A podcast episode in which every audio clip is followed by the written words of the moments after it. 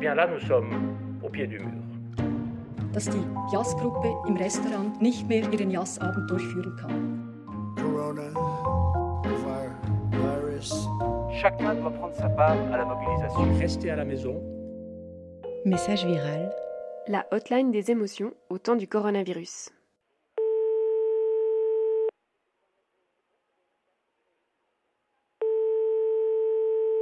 Bonjour à toutes et à tous. Merci beaucoup le, le temps d'avoir créé ce podcast. C'est une super initiative. Reçu le 24 mars à 18h30. J'ai 26 ans, je, je, vis en colocation avec euh, une fille incroyable euh, qui prend beaucoup soin de moi ces, ces jours euh, au centre de Lausanne. Et en fait, si elle prend comme ça soin de moi, c'est parce que je vis en ce moment une relation amoureuse assez compliquée Sachant qu'aussi, je, dois faire face à des difficultés par rapport à la fin de mes études de master. Euh, mon projet qui, de fin d'études qui ne va pas se passer du tout euh, comme, euh, comme je pensais. Et donc, du coup, tout tombe en même temps et c'est très difficile à gérer et il faut accepter toutes ces difficultés. Je m'appelle Eva Lovisotto, j'ai 22 ans et pour la période de confinement, je suis retournée à Fribourg, d'où je suis originaire, pour vivre euh, avec mon père et mon petit frère de 16 ans. Message reçu le 20 mars à 10h05. Même au sein de la famille, on prend déjà l'habitude d'éviter de, de, se toucher. Et donc, on a inventé une, sorte de petite salutation qui est, un mix entre euh, la salutation japonaise, où on se courbe les mains jointes, mais on ajoute un petit euh, mouvement du poignet, ce qui, donne vraiment l'impression en fait, qu'on s'approprie la manière de, se saluer. Et d'une certaine manière, ça remplace une, une sorte de lien affectif qui nous est propre et qui est propre à la famille. Bonjour, je m'appelle Laetitia, euh, j'ai 24 ans, je suis étudiante. Reçu le 20 mars à 13h12. Je me suis auto-mise en quarantaine, je ne sors que pour euh, sortir mes chiens et euh, faire les courses de première nécessité. Euh, là, ça va faire une semaine que je suis pas sortie. Or, j'ai beaucoup de chance parce que j'ai ma famille qui est là, notamment ma sœur qui est ma meilleure amie. Donc euh, voilà, c'est cool de pouvoir euh, profiter d'être ensemble, mais euh, le craquage psychologique est là. Enfin, on remarque qu'on on commence clairement à délirer, puis à des moments, tu sais pas vraiment quoi faire pour t'occuper, alors tu fais tout et n'importe quoi, donc c'est très très drôle.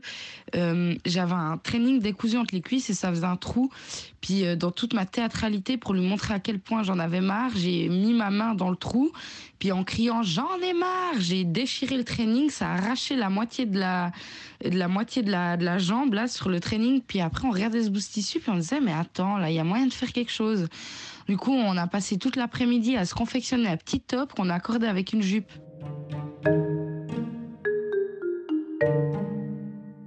Message reçu le 23 mars à 11h54. Voilà, alors euh, moi c'est Ariane, j'ai 32 ans et je suis maman d'un petit garçon de 15 mois. Euh, depuis le mois de janvier, on a déménagé dans un trois pièces et par chance, par chance, on a un jardin. Euh, bah chez nous, c'est comme ça. On a déménagé le bureau qui était dans notre salon ouvert. Euh, on l'a déménagé dans la chambre. Ça nous permet de pouvoir fermer la porte.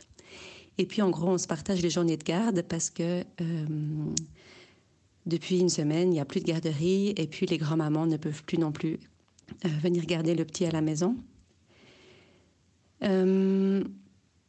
Pour notre fils, c'est assez difficile de comprendre en fait qu'on soit là mais qu'on soit en fait dans la chambre et qu'on soit pas disponible pour lui. Donc au fait, c'est un peu bizarre. Voilà, on, on, mange ensemble le matin, puis ensuite un de nous disparaît, et puis ensuite, euh, ben, il réapparaît à midi. Et l'après-midi, c'est l'inverse, c'est l'autre qui disparaît et qui réapparaît le soir.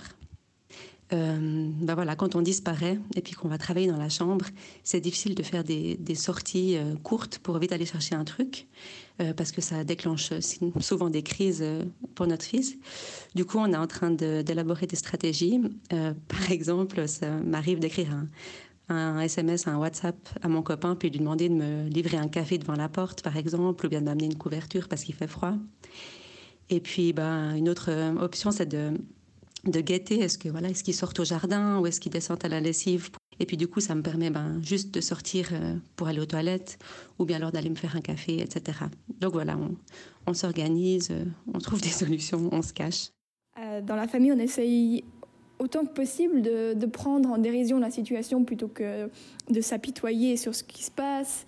Et bah, par exemple, on a inventé une sorte de perche à massage où on a mis une petite moulinette au bout. Et comme ça, ça nous permet de faire des massages à 2 mètres de distance pour, euh, pour prendre euh, d'un côté en dérision et en même temps respecter ce qui est demandé. J'essaye d'appeler mes amis, je discute avec eux, j'ai aussi beaucoup euh, renoué avec des gens de ma famille, chose que je ne faisais pas avant. Et j'essaie de prendre soin de moi. C'est pas toujours facile, il y a des, des jours où, où ça va pas, des jours où ça va. Mais je pense que c'est tout le monde comme ça. Et je voulais juste dire que j'ai une pensée aussi à, à tous ces gens qui vivent vraiment seuls, pour qui c'est difficile de parler avec sa famille ou ses amis. Vraiment courage à vous, restez positif. Et puis sinon, il y a aussi plein de jolis moments, des moments euh, qui font sourire, où tout d'un coup j'entends euh, qu'ils sont tous les deux dans le salon en train d'imiter euh, les bruits de tous les animaux qu'ils connaissent. Et puis bon, finalement, c'est aussi l'occasion de, voilà, en quelque sorte, d'espionner l'autre quand il est seul avec, avec notre fils. Euh, moi, j'adore les observer par la fenêtre quand ils sont dans le jardin.